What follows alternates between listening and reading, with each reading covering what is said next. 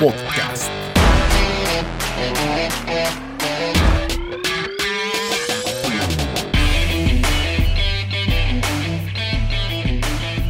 Bienvenidos a un nuevo episodio de Gikeko. En esta ocasión totalmente en vivo. Estamos con el equipo completo.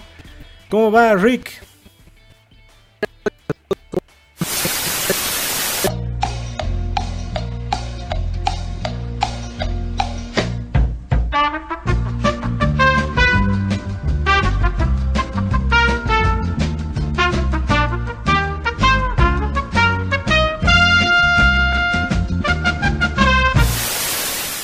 Buenas noches, mil disculpas por los problemas técnicos. Estamos acá todavía en la transmisión de Gikeko.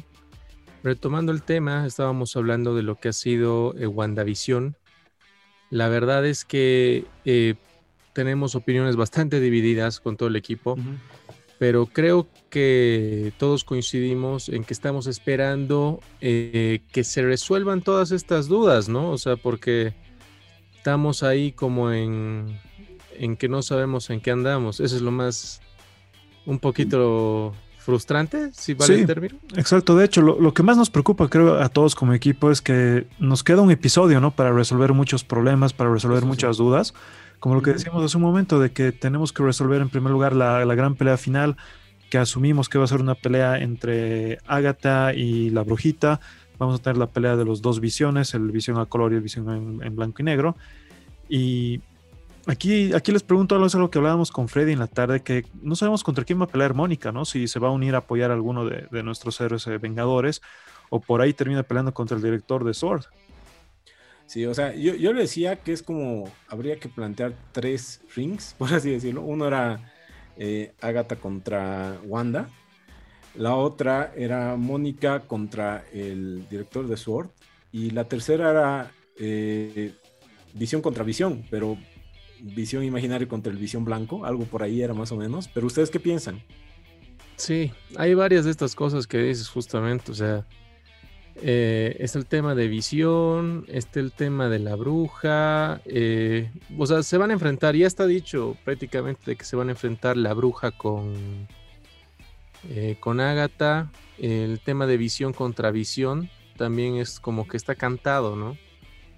Sí, sí, definitivamente. Algo, lindo de este capítulo fue esa, esa visión o ese reflejo que pudimos ver en los ojos de Wanda, ¿no? Cuando hacíamos este, este flashback de cómo la gema le desbloquea sus poderes o le incrementa sus poderes, que en ese reflejo de los ojos podemos verla ya con su traje de los cómics. No sé, no sé si eso les causó hype o les emocionó un poco, chicos. Sí. A, mí sí, y ahorita viendo un poco de, de, lo que dicen nuestros amigos en los comentarios, eh, uno dice que se ha confirmado que va a haber dos capítulos más, no solo uno. ¿Está chequeado eso? No sé, eh, eso dice de fuentes oficiales. De fuentes diseñador José Monge. Sí, yo también sabía de que era solamente. Se maneja muy buena info, ¿no? Así que. Sí. Que es, Habría que ver. Yo lo había visto como, como rumores en la tarde todavía de que sí se especulaba de que íbamos a tener dos capítulos, pero hasta el momento no vi nada oficial. Tal vez con la especulación tan grande que estamos dando nosotros, podría ser que sí o, no. Esperemos que sí, porque es mucho material que, el que nos debe esta serie. Igual tenemos otra, otra especulación acá, algo que ha salido en las últimas horas, de que mucha gente está apostando a que el visión en blanco y negro, el visión, digamos, sin la gema, eh, vendría a tener la conciencia de Ultron adentro. ¿Ah, sí? Exactamente. Ustedes es algo, que, muchas personas están apostando ahora y la verdad me gustaría bastante porque Ultron, como, como lo decíamos con Rick en otros podcasts, ¿no? es un personaje bastante complejo, es un villano genial que tenemos en los cómics y necesita reivindicarse en el universo cinematográfico. Necesitamos a Ultron, a un Ultron de verdad, ¿no? Sí, no, y además a eso hay que agregar que alguna vez si, si buscas en Google o donde sea eh, el casting, sí te aparece que alguien está como el personaje de Ultron y hasta el momento no apareció. Es James Spader, el mismo que. No, no, pero a lo que voy, ya sé, pero a lo que voy, hasta el momento no apareció Ultron en la serie, entonces algún rato debería aparecer. Exacto, deberíamos tener ahí por lo menos esa, ese guiño o esa señal de Ultron. Eh, y lo último que me causó mucho hype en este episodio fue terminar de ver ya la habilidad o los, la capacidad de los poderes de Wanda En primer lugar, ampliando el Hex y lo que me parece más importante, que nos han confirmado la capacidad de crear vida que tiene Wanda Eso sí. dentro de sus poderes, ¿no? Mm. Y un, un temita aquí que, que lo hablaba con Rick en la tarde, de que ¿será que Wanda ha tenido la capacidad o tiene los poderes de crear una nueva gema del infinito, una nueva gema de la mente para visión? Eh, lo que Rick me decía es que él cree que la sacó de alguna línea temporal, que también me parece algo, algo bastante creíble o algo bastante posible. No ¿Recuerdan en, ustedes, en- en- en- en la última en Endgame cuando Hulk va con Ancient One y le dice que cuando remueves una gema del infinito creas todo un caos, o sea, de- deshaces el tema de las líneas temporales, creas otro universo? Sí, sí, está sí. yendo por ese lado, desde mi punto de vista. Entonces, eso, eso creo que es algo bien importante porque creo que está generando un tema de, de un universo paralelo, otra u otra línea paralela. Y eso me- me gusta bastante. Sería creo que la explicación más lógica de, de esta creación de los multiversos o de líneas alternas de tiempo, ¿no? Y con esto sí, digamos, se justificaría un poco ya lo del tema de Spider-Man. Sí, totalmente. Porque está desordenando el tema del universo. Entonces, eso, eso creo que es importante. Y otra cosa que a mí me pareció bastante importante resaltar es que el tema de, eh, al final del capítulo Agatha le dice, eh, eso significa que eres la bruja escarlata. ¿No ven? Entonces, es, como, es, uno, es la primera vez que estamos escuchando su nombre eh, del Mm. cómic después de todos los problemas de derechos con Fox dentro de las películas que eso es bastante importante. Y otro es el tema de que eh, la verdad eh, podría, o sea, es como que te da a entender de que esto de la bruja escarlata es algo entre las brujas, es como que es la bruja suprema, algo así, Sí, sí. supongo. Sí, yo lo entendería que es como el equivalente del hechicero supremo, pero de estos personajes que utilizan la magia del caos, que es un concepto que igual se nos está introduciendo en el universo cinematográfico, ¿no? Que tenemos por un lado la magia del Doctor Extraño, del hechicero supremo, digamos que es esta, esta magia que la saca del, del Vishanti, y tenemos esta magia del caos, que es una magia totalmente distinta. Eh, revisando un poco lo que tenemos en los cómics, esta aclaración entre estos dos tipos de magia, tenemos dos entidades cósmicas supremas que son las que iniciaron, por así decirlo, el Big Bang con el choque de sus energías. Y una de estas entidades es la del orden, que respondería al tipo de magia que utilizan eh, los hechiceros supremos. Y tenemos a la otra entidad que viene a ser el caos, que sería la magia que utilizan la- las brujas de Salem, en este caso la, la bruja escarlata y Agatha Harkness. Ok, interesante. Bueno, ya si queda uno o dos capítulos lo veremos la próxima semana, pero esperemos que tenga una buena conclusión, ¿no? Esperemos que sí. Realmente esta, esta serie nos debe muchas aclaraciones y tiene que dar un paso muy importante para abrirnos esta trilogía o esta saga del multiverso, como se le está denominando, ¿no? Que va a comprender a WandaVision, eh, al multiverso de la locura del Doctor Extraño y Spider-Man 3. Sí, y justo continuo con Spider-Man. Ahora sí, Rick, tú que relatas un poco mejor las cosas cuando pasaron, a ver, contanos cómo ha sido el tema de los títulos de Spider-Man. A ver, el tema de los títulos de Spider-Man, eh, para, para entender un poquito esto, eh, pasó de que de que Tom Holland hizo un spoiler de lo que era el siguiente título de la segunda película, de lo que era Far From Home. Entonces, a partir de esto, hicieron surgir la broma de que, bueno, o sea, eh, han tenido varios títulos, le han dado a Tom Holland varios títulos y ninguno pues era el correcto, sino era, le estaban eh, troleando, como decimos, para, eh, para hacer referencia a esto, a esto que spoilea bastante, ¿no? Entonces, lo que hizo eh, eh, Zendaya, el amigo de Peter en la película, no me acuerdo el nombre del actor ahora, y Tom Holland, es eh, dar tres títulos falsos y finalmente al día siguiente se dio el título final, que es, es No Way Home, ¿no? Es Spider-Man No Way Home. Entonces, entonces esto hace referencia a que Spider-Man no va a volver eh, por el tema de derechos a, a Marvel. a Marvel, ¿no? O sea, se va a quedar en Sony. Es la última vez que estaríamos viendo a Tom Holland dentro del universo Marvel, según lo que dan a entender. Y es triste, ¿no? Porque, o sea, creo que todos estábamos súper eh, animados, súper hypeados con, con volver a verlo, con que esté con Young Avengers, con que esté con este grupo, con que forme parte de este equipo.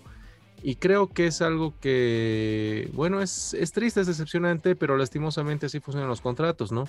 Ya habían hecho una excepción para el tema de, eh, de lo que es las películas de Avengers, para las películas de, de Spider-Man individual.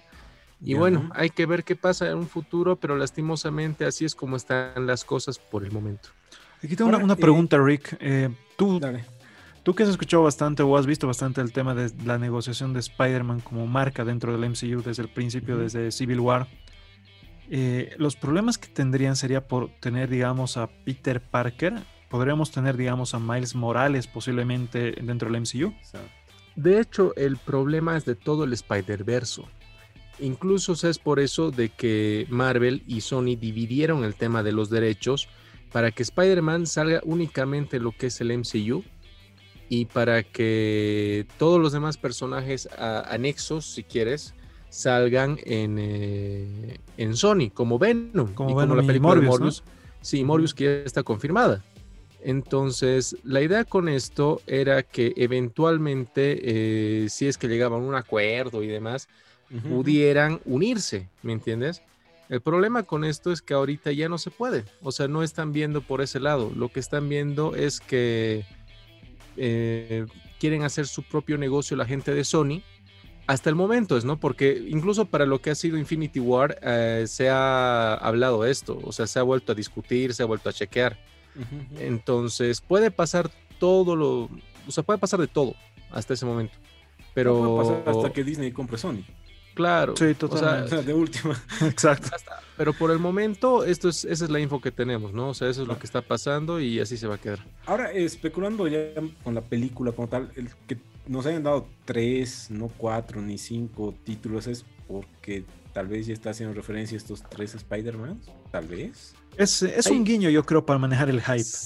Hay gente que también ha dicho eso, ¿no? Pero del dicho al hecho, como estamos hasta ahorita, es difícil, difícil saberlo. ¿verdad? De Y todas que- formas, yo creo que este no va a ser el título final de la película.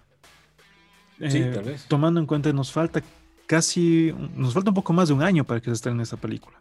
Es a fin No, de año, es, ¿no? a, es a A diciembre. fin de año. La han Sí, sí. pateado para febrero, si no me equivoco. No, no, no, está confirmado No, para no, diciembre. no. Sí, sí, sí. ¿Sí? Entonces nos falta casi un año, 10 meses. Yo creo que lo van a cambiar todavía. Ahora, eh, tú, Pablito, nos mostrabas algo que eh, tenía en la polera Tom Holland. ¿Es- ¿Tú crees que sea cierto o solo un guiño ahí que le han metido una fórmula por meter? Ah, tenemos un montón de guiños, ¿no? En, este, en esta especie de teaser donde estaban anunciando el título de la película. Eh, para empezar, teníamos ahí el guiño de la Amazing Fantasy número 15, si no me equivoco, que es la primera aparición de, del Hombre Araña, que estaba ahí en un póster colgado en la pared, que es eh, un guiño bastante bonito.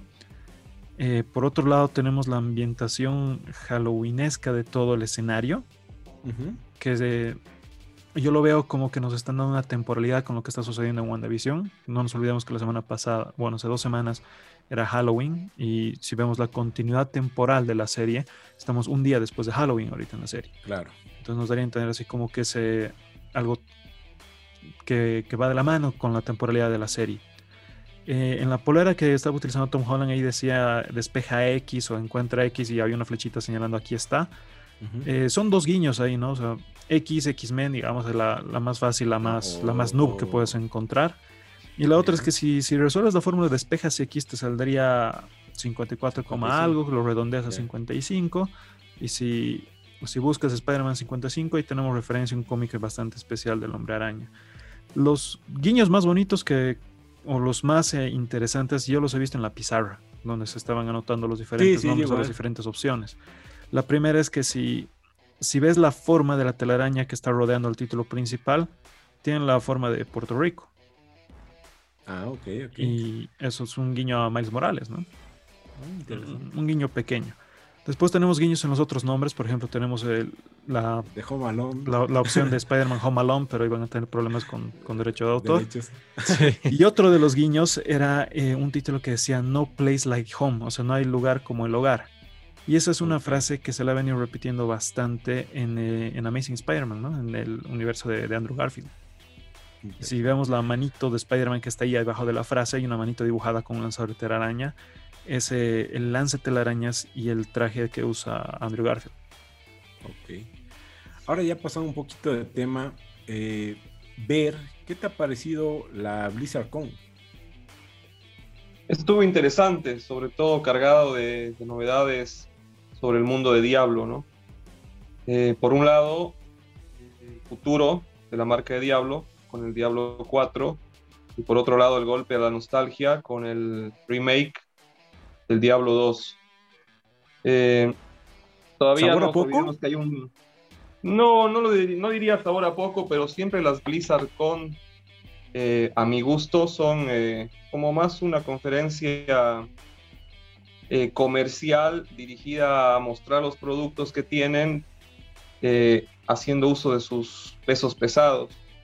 No, no me parece que ninguna haya sido una novedad de gran peso. El- la remasterización del Diablo 2 es muy esperada, pero ya se venía rumoreando hace mucho tiempo. Era muy evidente esa remasterización, ¿no?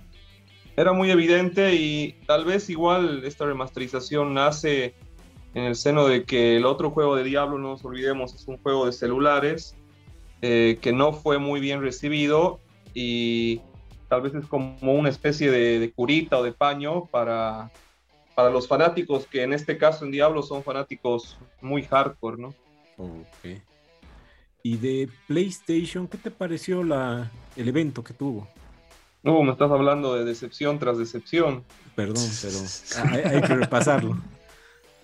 A ver, eh, ¿qué te puedo decir de esa conferencia? En primer lugar, eh, mucha gente pensaba que iba a ser una conferencia, por así decirlo, o una, una exposición, como ellos lo llaman, eh, más abocada a novedades o a, o a revelaciones de juegos.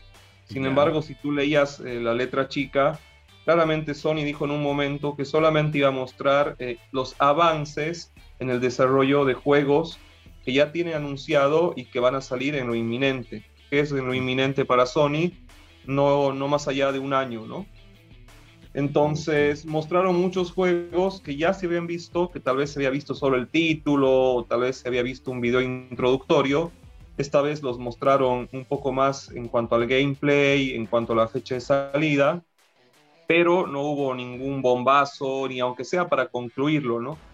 Muchos pensaban que ahora sí iba a aparecer el, el tan esperado Silent Hill, que tal vez iban a mostrar algo del God of War. Yo esperaba eso, la verdad. Estaba esperando Silent Hill y la verdad, como dice, me decepcioné bastante. Sí, o inclusive que muestren, por ejemplo, el Horizon ya en profundidad, ¿no? Con una fecha de salida y sobre todo con una profundidad en cuanto a la jugabilidad. De todos modos, eh, para el que no tenía muchas expectativas, eh, hay lindos juegos. Uno que me gustó mucho es el, el Kena. Para los que les Sí. gustan mucho los juegos como Zelda, como Pikmin, es un juego de aventuras que va a salir el 24 de agosto, que tiene una estética muy linda y que va a salir en un precio bastante reducido. No nos olvidemos que en la Play 5 ahora los juegos de Sony eh, valen 70 dólares. En el caso de este Kena va a valer 40 dólares. Ah, bien. Otro juego que me gustó mucho y que su, su llegada es inminente es el Returnal, que es un juego igual de Sony, de la casa de Sony, de Housemark, que es un estudio que tiene. Y es muy interesante y me gustó porque es un shooter eh, con una pinta estilo Lovecraftiana, ¿no? Con un universo muy especial y con una rejugabilidad increíble porque el objetivo del juego es ir muriendo y resucitando y cada vez mejorando, muriendo, resucitando y jugando. ¿no? Muy bueno. ¿Qué más les puedo decir? Eh, Mostraron eh, las mejoras de cada juego que tal vez salió en, en la- el año pasado, como el Crash, el update del Final Fantasy VII, que a mí la verdad me parece un robo porque lo van a cobrar otra vez eh, 80 dólares con el DLC que viene, no sé qué tanto pueda durar el DLC. Eh, y bueno, tuvo un final abrupto, así que mucha gente en las redes eh, claramente mostró su, su descontento. Exacto. No sé si Pero a ustedes chicos les gustó algo más, eh, vieron algo más en estas últimas dos conferencias. Mira, sinceramente no, y, y sabes que yo tampoco soy tan fan de Play, pero para mí han mostrado lo mismo que en la anterior conferencia que, que vimos, entonces sí sentía, aquí sí sabor a poco, yo pensé que al final eh, ah, iban a mostrar un juego nuevo o algo así, pero no, no, no pasó nada diferente. Sí, el, el Nintendo Direct, que no estuvo tan bueno, eh, está muy por encima de estos dos eventos. sí. Y hoy, de hecho, Nintendo, eh, bueno, y en este caso ya Pokémon, en mi opinión, no nos decepcionó para nada. No con su Nintendo Presents, que bueno, antes de, de los juegos que han, eh, que han revelado, me ha parecido increíble esta intro que han hecho de todas las cosas que, que van alrededor de la marca de Pokémon desde el inicio hasta ahora. Claro, todos los productos que ha desarrollado Pokémon cada uno de los años, ¿no? Desde sus, bueno, los 25 años que está cumpliendo. Y, y, hasta te muestran esa innovación, ¿no? De que se arriesgan a meterle 20 mil cosas, un micrófono, que unas tarjetas, que 20 mil cosas. Que creo que siempre Nintendo y Pokémon van por este lado, ¿no? Tal vez no van al 4K y demás, pero se van a, a ver qué pasa si experimentamos con esta cosa más. Y si no da, no importa, pero vamos a seguir tratando de evolucionar. Entonces, a ustedes no sé si, si lo han podido ver o qué les ha parecido. A mí me gustó mucho, mucho este, este video, porque te muestra así desde, desde que la sufres con tu Game Boy eh, en blanco y negro, tienes que utilizar el cable link para hacer intercambios, después tienes eh, ese adaptador que es eh, inalámbrico, después puedes utilizar Bluetooth, después puedes hacer el cambio Go. por internet, el anuncio de, de, Pokémon Go que definitivamente ha cambiado el mundo de los juegos móviles y la evolución que tenemos hasta ahora con las modalidades de juego avanzadas ya en Nintendo Switch, ¿no? Sí. ¿A ti, Ver, te, te ha gustado el, el tráiler ese? Sí, no, sí, es un, es un homenaje a la franquicia y es puro amor, ¿no? Es realmente sí, hecho de fanáticos para fanáticos, ¿no? Eh, como dice Pablo, el que realmente sigue estos juegos, el que realmente ha crecido con estos juegos, no puede no mirar el, el tráiler y, y, emocionarse, ¿no? Tanto por el pasado como por lo que se viene, ¿no? Ahora ustedes van a hablar un poco más a profundidad, yo también lo vi, vi los juegos sí. que se presentan. Eh, está tocando la remasterización o el remake, que es nostalgia pura, y el futuro que también se ve muy bueno. Sí, exactamente, o sea, eh, comenzando con, con, la remasterización, ya un poquito se filtraba, ¿no? Esto de, volver así, ¿no?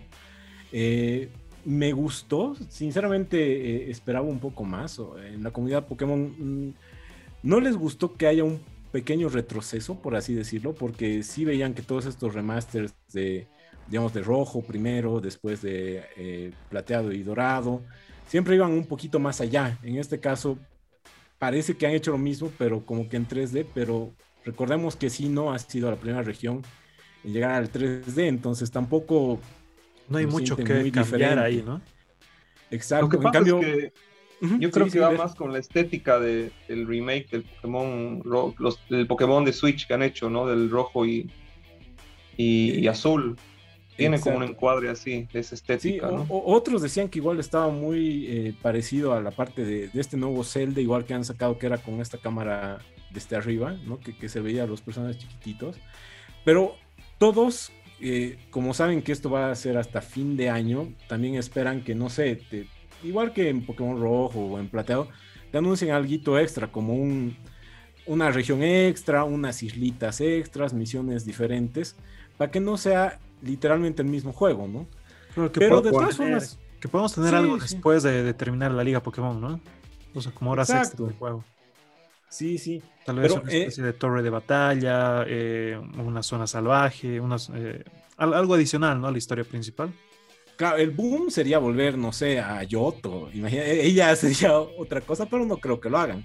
Y justamente porque Game Freak no ha sido el que ha desarrollado este juego, entonces eh, todas las cartas, en mi opinión, se han ido al segundo juego anunciado, que para mí, en lo particular, eh, sí ha sido un gran anuncio, este tema de seguir con una, por así decirlo, nueva franquicia en esto de Legends y comenzar con el dios de los Pokémon. Eh, me ha parecido interesante y ya no ir como que hacia adelante, sino que ha pasado antes de toda esta historia, ¿no? Porque eh, vemos una historia pasada, hasta el tema de la Pokébola es una Pokébola antigua y todos dicen que es un mundo abierto, yo igual lo veo así, pero como ustedes me comentaban con muy pocos NPCs y demás, que de acuerdo a las teorías, eh, hay un insider que ya reveló este, este tráiler y también ha revelado todo lo que iba a pasar en Nintendo Direct antes de que pase.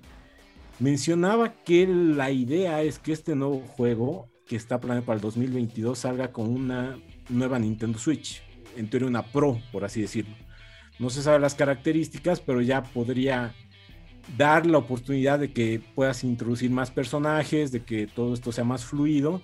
Y por eso actualmente en este tráiler no se mostraba más allá de los personajes principales y algunos Pokémon. Pero no sé qué piensan ustedes. Personalmente espero que no. Si no voy a verme obligado a comprar la nueva Switch, ni bien salga. Pero me gustó mucho lo que nos han mostrado, el hecho de que tus tres starters sean de diferentes regiones. Regiones, sí, sí. Eh, eso igual me encantó. Personalmente, si yo la tengo cerrada, me quedo con Cyndaquil para empezar este juego. Uno de mis Pokémon favoritos, uno de mis starters favoritos. Ya. Eh, me gusta mucho la onda retro de que nos vayan contando una historia muy antigua de Pokémon. En realidad, en el anuncio nos dijeron que es la. Vas a completar el primer Pokédex existente o el primer registro de Pokémon existente. Mm que me parece algo muy, algo muy bonito, algo nuevo aquí dentro del juego. Eh, esos escenarios vacíos. ¿qué te parece? ¿Perdón? justo eso, el mundo abierto, ¿qué te parece? Eh, esos escenarios vacíos eh, los veo más como una, una adaptación o una evolución tal vez de la zona salvaje que tenemos en Pokémon Espada y Escudo. Que, me parece de, de, lo mejor que se ha innovado, de lo mejor que se introdujo en esta última entrega que tenemos de Pokémon actualmente. Y a ti, Ver, ¿qué te ha parecido el tema de ambos juegos? Eh, bueno, como habíamos hablado, el, primero, la remasterización, eh, más eh, abocado a la nostalgia. Me, gustó mucho, lo sentí como una progresión en cuanto al, remake que tenemos para Switch del rojo y del azul. Y entrando en el otro Pokémon, mm, me, me causó curiosidad, esa sería la palabra.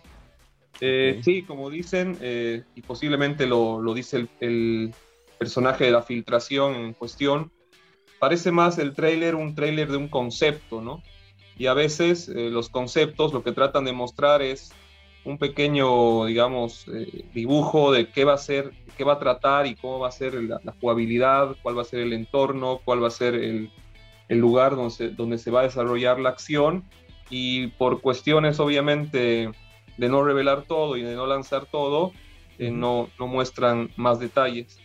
Pero lo que sí muestran es, digamos, el núcleo del juego, ¿no? Que va a ser un juego de, mundo abierto, con gráficas en 3D, eh, y sobre todo eh, el, el, momento, ¿no? Que va a ser previo a todos los juegos, lo que te da, no sé si hacer una, un nuevo, una nueva saga, pero sí te da mucha libertad creativa.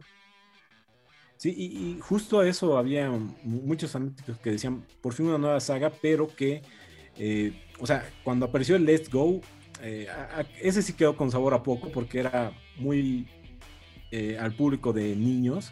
En cambio, en este lo ven como que va un pasito adelante y donde vas a poder explorar tal vez los orígenes de todos estos Pokémon legendarios y demás, hasta por el nombre, ¿no? Entonces te daría como para jugar con varios juegos posteriores de cómo, cómo han surgido, cuál es la historia de ellos y demás. Entonces, a mí me gusta esto porque ya esperar cada dos años por una nueva generación ya se volvía un poco repetitivo y además ya, estamos llegando a los mil Pokémon. Eh, cada vez creo que es más difícil eh, sacarle jugo a eso. Entonces, volver hacia atrás y explorar orígenes, creo que están yendo por buen camino. A ti, claro, y además hay, un montón de, hay un montón de gente hay un montón de personas que justamente como decías Freddy, abandonaron los juegos porque ya no saben dónde comenzar, ¿no? No mm. saben si realmente hay que jugar todos, no saben cómo, si realmente se puede conseguir todos los Pokémon, si hay que transferirlos. Y esto sería un cimiento nuevo para arrancar de cero y con muchos Pokémon que seguramente son icónicos de muchas sagas y para captar audiencia, no solo audiencia pequeña, sino una audiencia también madura, ¿no? Que en algún momento puede tener ahora 30 años, 25, 20, 15 o 10, eh, les, va a gustar. Sí, hasta mencionaban la idea de ya poner esto que en la comunidad ya es muy tradicional de hacer news, logs, eh, poner, digamos, una idea de, digamos, si es fácil, difícil o muy difícil el juego, eh, ya dentro del juego te daría la posibilidad de esto y no tenerlo como los típicos juegos que ya venimos, que cada uno tiene que modificarlo a su manera para dar un poquito más de dificultad. Pero a ti, Rick, ¿qué te pareció un poco esto de Pokémon? La verdad yo le perdí pisada a Pokémon hace muchísimos años, pero no en mala onda, ¿no? Claro. Sino que de verdad Pokémon para mí fue muy importante en su momento y yo le tengo un cariño muy especial, muy muy especial a esta franquicia. Y pero la verdad es que hubo un momento desde mi punto de vista en el que dispararon a todo lado y no sabían eh, cuál iba a ser el camino. Yo algo que les dio un poquito a la luz fue el tema de Pokémon Go. Y el tema de Pokémon Go, eh, que es un, para mí es un juegazo, la verdad. Fue bien explotado y todo, pero el tema de las restricciones regionales y demás y no poder visitar otros lados ha sido un poquito frustrante para los jugadores. Personalmente a mí también me ha, me ha frustrado un poquito el tema de, de no poder eh, yo estar en, eh, o sea, yo, yo tener que estar presente en otra, en otra zona para completar los Pokémon y demás, se te hacía tedioso, ¿no? O sea, aparte de que eh, ya empezaron a salir los Pokémon que nadie conocía. O sea, bueno, Claro. y cuando digo nadie, son los más antiguos, ¿no? O sea, Exacto. lo- los que hemos estado firmes hasta las películas de Mewtwo y demás cosas, ¿no? Pero Claro, que ese fue un Eh, error grave del Pokémon Go, ¿no? O sea, las batallas entre, entre amigos de- debieron liberarlas con los primeros 150, que es cuando el juego Sí, tenía más, más usuarios y demás, hubiera enganchado más. Porque si, digamos, con tus amigos que conocías a Squirrel y a Charmander, te agarrabas a piñas ahí afuera de tu oficina, afuera del colegio, afuera de la universidad, eh, y digamos que Squirrel siempre le ganaba a Charmander, te ibas a buscar algún Pokémon de la siguiente generación, aunque no lo conozcas, pero que sepas que tiene buena chance contra un Squirrel, digamos. Entonces te, iba, te iba a obligar eh, por la competitividad a conocer nuevos Pokémon y ha sido un- una estrategia que han desaprovechado. Sí. Pero bueno, cambiando ya de tema, podemos pasar unas noticias cortas. Eh, ¿Qué te pareció esa noticia, Rick, de Jennifer Lawrence integrándose al MCU, pero específicamente al tema de los Cuatro Fantásticos? yo te soy sincero, Freddy. Jennifer Lawrence es una actriz que me cuesta eh, quererla. Sí, es, vale el término. Es eh, una actriz súper interesante. Es. eh, o sea, tiene su reputación. creo que ganó un Oscar. O sea, lo tiene bien ganado. ¿no? O sea, para nada voy a desmerecer lo que es esa actriz. Pero de verdad es que ella ha tenido mucho problema cuando ha tenido que interpretar a Mystique. Y ha sido una de las principales cosas por los cuales, o sea, al final en, en la última película que hemos tenido de, X-Men. de X-Men, de Dark Phoenix exactamente, ha sido, no voy a decir que desastroso, pero ha sido bastante complicada la relación que se tenía con la actriz, ¿me entienden? Sí, que entendía que creo que ya ni se quería maquillar. y No, no quería, por eso si ven, hay una, hay, hay una degeneración muy dura en lo que es el maquillaje de Mystique. Sí. desde, desde First Class hasta Dark Phoenix. Entonces, que venga eso, no sé. No sé, o sea, es. No, obviamente Me- no, tengo está mis, eh, confirmada tengo- como Sue Storm, pero No, una recados, pero es un rumor. lo que sea, digamos. Es un rumor bien, eh, yo creo que bien hecho. La es un verdad, rumor o muy sea, es un rumor- sí. Sí, es un rumor, es un rumor que de verdad, o sea, no, no vamos a, a quitar el, lo, lo que es, o sea, como rumor, pero estás hablando de una actriz que tiene sus quilates, ¿no? O sea, para, para interpretar a su Storm, entonces no vamos a desmerecer eso por nada. Y pasando a las series que indican que eh, tanto la serie de Falcon y la de Loki tendrán más de una temporada a comparación de, de WandaVision que solo es una. ¿Qué te parece? ¿Bien? ¿Mal? Eh, ¿Esperabas que solo sea una? De ¿Tú ya Loki. quieres que sean películas? En el tema de Loki me gusta mucho que lo estén explotando porque es un personaje muy, muy interesante. Y muy querido. Y yo, yo, exacto, ah, yo creo que es eh, el camino correcto para. Marvel con el personaje, porque si pues, no tienes otro igual, sinceramente, o sea, Loki es Loki. Es Loki. No, no hay, no hay Ah, donde En perderse. mi opinión, el, el único buen villano de todo el MCU. Eh, no, hermano, no, el varón Simo. El varón Simo. Vamos, vamos No, a o decir, sea, que, ahí, que ahí está creo que ha sido Thanos, carismático. O sea, que O sea, no olvidemos ha a Thanos, más. estamos, estamos con, con varios ahí, ¿no? Pero está Thanos y demás cosas, entonces no. o sea, Thanos y Loki. Y el Sí, varón Simo. Sí.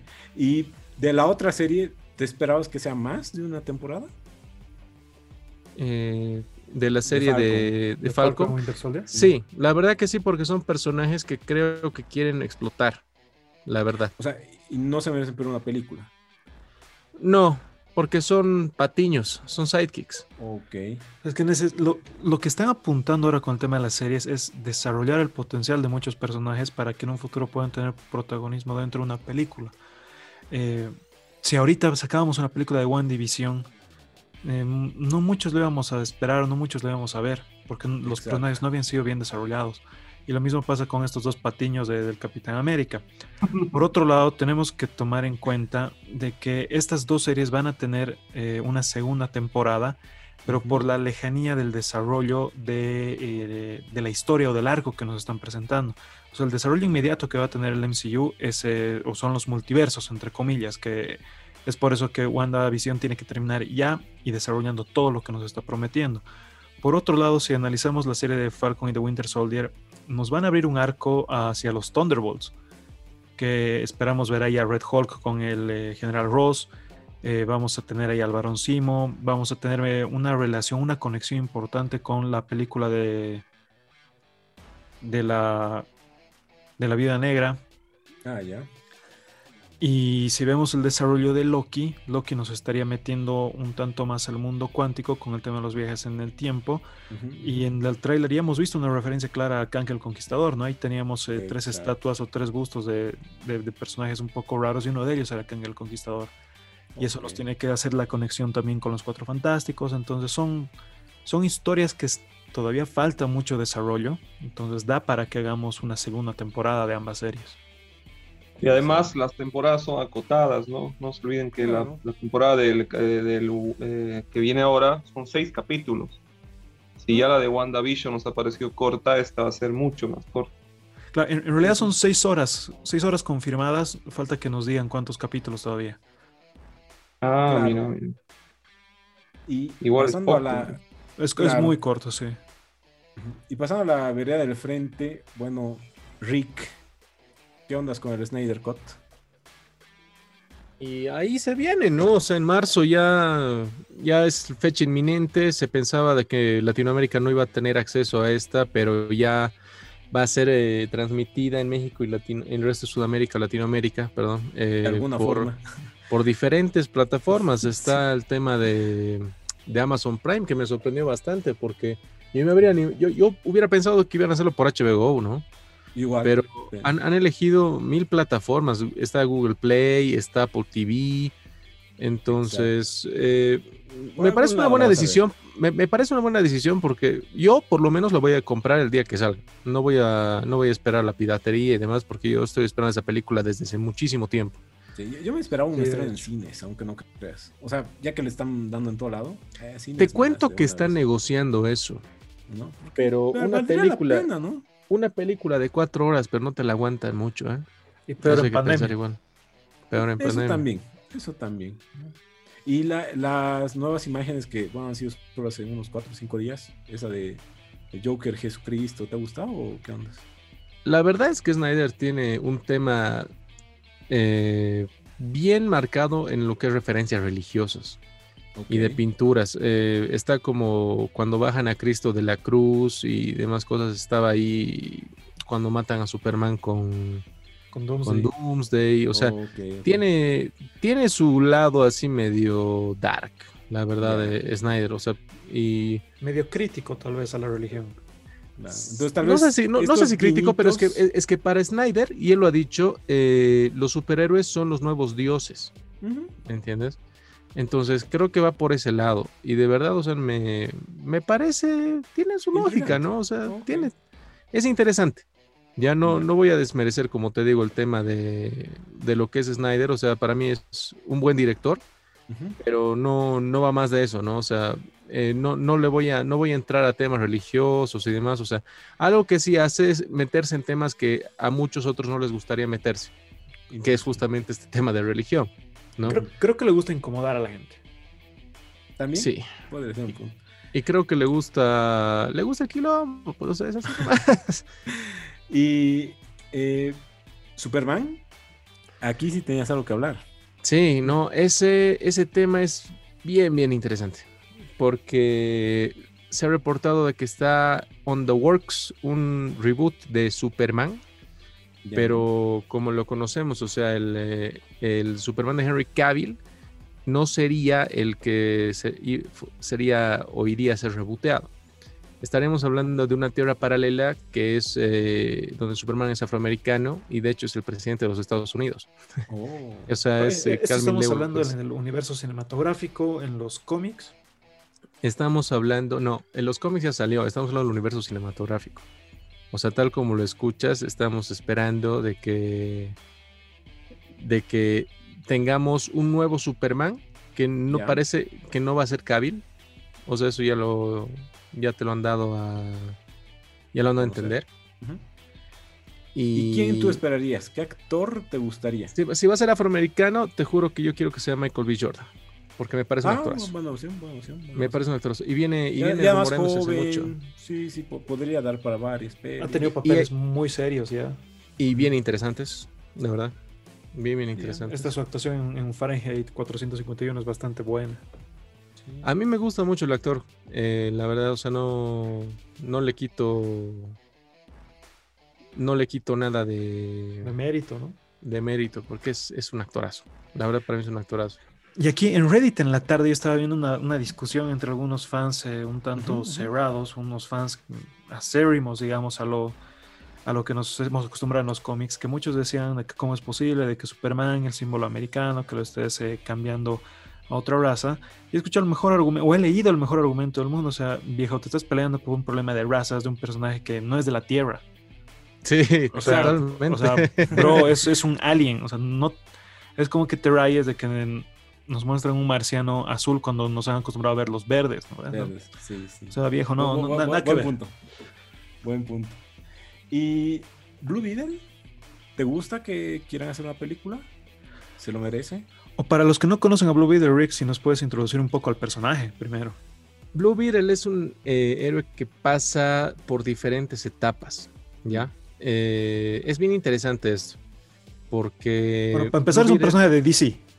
De DC, exacto. O sea, el primer Blue Beetle era Ted Kort, ¿ya? Es un eh, héroe que murió en la... en la nefasta crisis infinita, en una de las Ya. crisis, o sea, como consecuencia de una de las crisis, ¿ya? Ya. Así lo vamos a poner. Y el segundo. Y el segundo es eh, Jaime Reyes, que es este, este personaje que están eh, metiendo en, en Para la eh, para la película, exacto, porque es un superhéroe latino, ¿ya? Sí. Y eso es bien interesante. Eso, eso me gusta a mí mucho, porque eh, es algo que mm, creo que no muchos esperaban. Eh, hay más representación latina, como han visto, Sasha Calle ya es ya es parte del universo DC, es Supergirl. Y es bien interesante cómo están haciendo eso. Blue Beetle, me merecer una película, no creo. Pero Blue Beetle de por el tema de inclusión de que va a vender en mercados que no son. Estados Unidos nada más, o sea, anglosajón, pero sí, o sea, en Estados Unidos obviamente hay mucha gente latina, eh, lo va a hacer. Entonces, es por eso, desde mi punto de vista, negocio es negocio, ¿no? Sí. Eh, si, mí- me, si me preguntabas si Black. Panther merece una película, te decía que no. y mira lo que que han hecho. Sí, a mí, por ejemplo, me gustó como en eh, John Justice o en Brave and the Bold lo, lo representan animadamente. De hecho, ahí es cuando yo conocí al personaje y me pareció una historia interesante, ¿no? Y más allá de solo el personaje, como que hay toda una cosa por detrás, ¿no? Todo este tema de los aliens y demás. Entonces, creo que hasta lo pueden explotar en varias películas, ¿no? Sí, yo también Rick, ¿cu- ¿Cuáles eso. son los poderes y motivaciones de, de Blue Beetle en los cómics? Eh, de Blue Beetle de Jaime Reyes, del que estaríamos hablando, es eh, un joven, o sea, es, te estoy hablando de la secundaria, ¿no? Es como estilo Spider-Man. O sea, ese, ese, imagínate a un Peter Parker latinizado, Latino. exacto, latinizado, eh, que tiene una armadura que, bueno, como lo han presentado en Young Justice, que es la representación más popular que tenemos, y el tema de, de lo que ha sido Injustice, eh, es una armadura que es eh, que viene del espacio exterior, que es un escarabajo, que incluso es como un robot, o sea, se ubica, no ve cómo es, eh, ¿cómo se llama? Jarvis, ¿no? Para Iron Man, Ah, Sí. de ese estilo, O sea, pero es como que le habla dentro de su cabeza y es como que tiene una relación así bien estrecha con, con esta... Este Eh, alien, ¿Es, es un tipo de el- inteligencia este- artificial o, o Sí. alien, digamos? Es alien, o sea, no es Es inteligencia alien. artificial porque él no lo ha diseñado. O sea, a él Sí. le ha llegado esto de, eh, de accidente. Sí. Ya, o sea, así lo voy a poner como accidente. Entonces, es, es bien interesante. Es un héroe que a mí me gusta mucho. O sea, como te digo, si me hubieras dicho si merece una película, no. Pero. Vez una serie, pero una peli no. Pero la inclusión vende. La inclusión vende, totalmente. Y eso es lo Ahora, que está pasando ahora, ¿no? Sí, pasando un poco a. Seguimos con noticias cortas. eh, un poco de animación.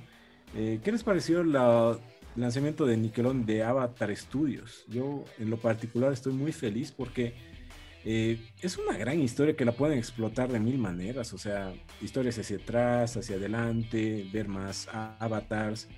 Mm, creo que Y- tienen mucho para explotar. Y, no es necesariamente un desarrollo de Avatar como franquicia, ¿no? Es. Avatar Studios porque es eh, todo el personal que ha trabajado en el, el desarrollo de, la leyenda Sí, de sí, Anki y la sí. leyenda de Korra, que se van a centrar en desarrollar nuevas series, eh, historias nuevas que no tienen nada que ver con el universo de Avatar, ¿no? Exacto. Me parece una recompensa adecuada a gente que ha hecho un muy buen trabajo. Eh, en Sí, estos sí, días he estado viendo la leyenda de Korra y a pesar de todas las críticas que he visto, a mí me parece que la leyenda de Korra es una obra de arte. Es buenísimo. Eh, la, la pondría medio peldaño debajo de la leyenda de Aang. O sea, la, la pondría casi, casi al mismo nivel. Me ha gustado bastante la leyenda de Korra. Sí, si, si no has llegado al final, llega, pero tienes que comenzar a ver los cómics porque si no te va a dejar con, ah, ahí acaba. Pero, Sí, sí, exacto. pero está bueno, pero está bueno. Y después, eh, Luca, creo que es una peli que tú estás esperando, ¿no, Rick? ¿Qué te pareció esto de ya revelar un poco el, el póster y además saber que va a ser como que una onda medio mitológica, eh, no tan real como se pensaba, ya con cosas de sirenas y demás? Sí, yo entendía que era eso, que decía que iban a ser monstruos submarinos, ¿No eh, algo así, exacto. Entonces, me gusta, o sea, es algo que vende, que es, es bien bonito, o sea, es algo que le va a gustar a los niños, el tema de, va a haber coleccionables seguro, o sea, y Pixar siempre nos entrega buenas historias, ¿no? O sea, a pesar de que que Cars es malo, creo que todos tenemos alguna película que sea mala, pero que nos gusta. Yo creo- Aviones. Claro, avión, esa te juro que no lo he visto. Pero como te digo, o sea, desde mi punto de vista, eh, hay que darle una oportunidad y me parece, me parece interesante. Yo la verdad eh, creo que va a ser una buena película. Sí, yo igual pienso que sí. Y ya yendo a los a las series, ya eh, se reveló el póster de Monsters at Work. Eh, ¿Tú la vas a ver, Pablito? Uh, de hecho, Monster Inc. es una, una franquicia muy buena. Si, si Monster Inc. la película era buenísima, Monsters University es excelente. Y que nos pueden ampliar un poco este universo de, de, de, de Monster Inc. en Monsters at Work, genial. Una serie les va a dar un tanto más de libertad, tal vez no enfocarnos tanto en la historia de, de Sully y de Mike, sino ver eh, el desarrollo de otros monstruos, que hemos visto monstruos bastante interesantes en Monster University. Exacto. Y a ti ver, eh, yendo un poquito a la nostalgia, eh, ¿de niño veías un poco Nickelodeon o, o solo jugabas juegos? No, por supuesto que sí, veía con mi hermana. Eh. Los Rugrats, veía, veía. El Mundo Rocco, veía... ¿qué más veía en Arnold, tal vez. Hey Arnold. ¿Y qué te parece un reboot de los Rugrats, justamente que los mencionas, pero ya en 3D, puro CGI? ¿Crees que mantiene esa esencia o, o pierde algo? Hay que ver qué, qué tipo de, de CGI realmente usan, ¿no? ¿Cuál es la estética de, de, de la película y qué es lo que realmente nos quieren transmitir? Si es dedicado más a un público a la nostalgia o realmente para captar una nueva audiencia eh, reinterpretan los personajes, ¿no? Sí. De todos Justamente- modos, eh, la historia básica de los Rugrats es una dinámica muy familiar y muy ampliada para que tanto puedan ver niños como adultos. Sí, Ju- justamente salió un tráiler ya, de, mostrando cómo va a ser este tema del CGI, el humorcito y demás.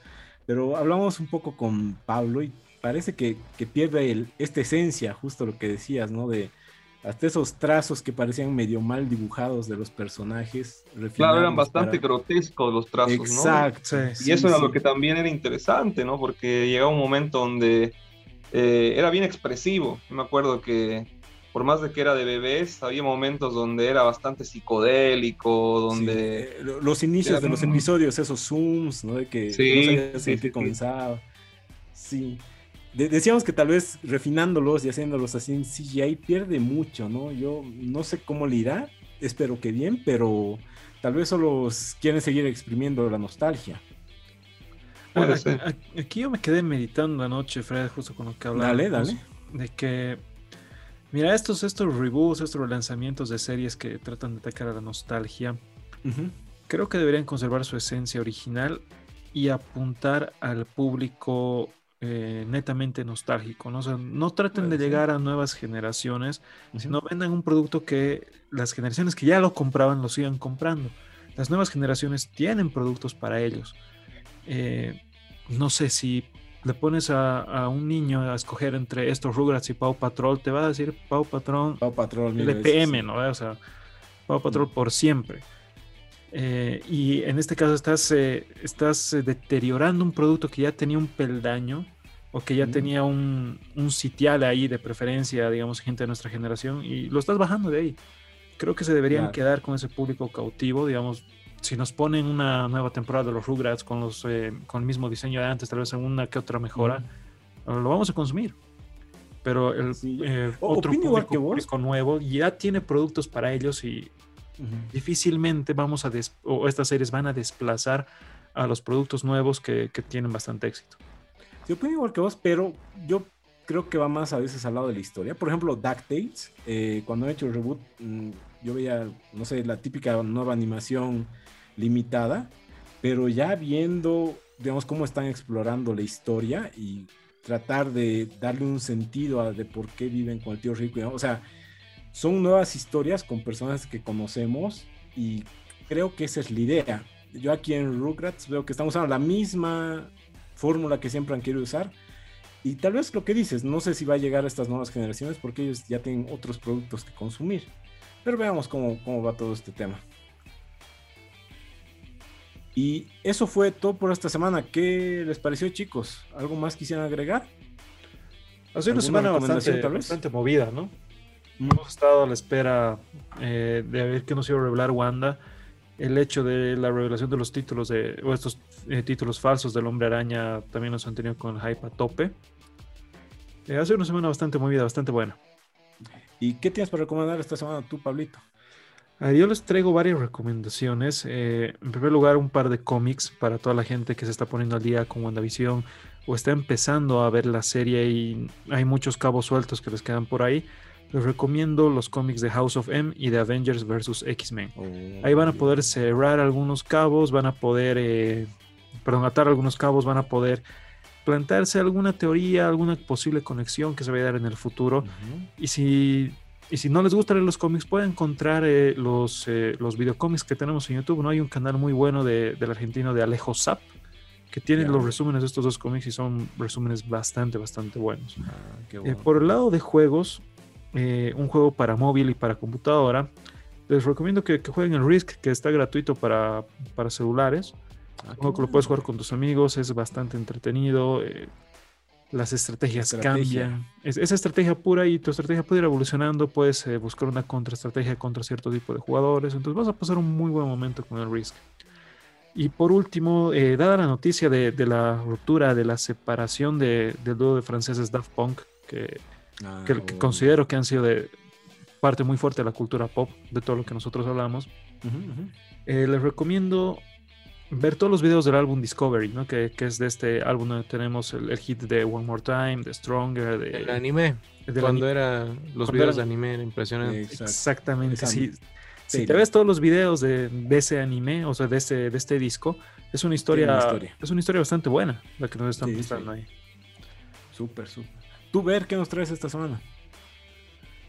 Bueno, más que todo, tal vez recomendarles y hacerles recuerdo que tenemos una nueva temporada en lo que sería el Warzone, en Call of Duty, em, con la inclusión de una nueva área en el mapa, eh, hay, una, hay un barco abandonado.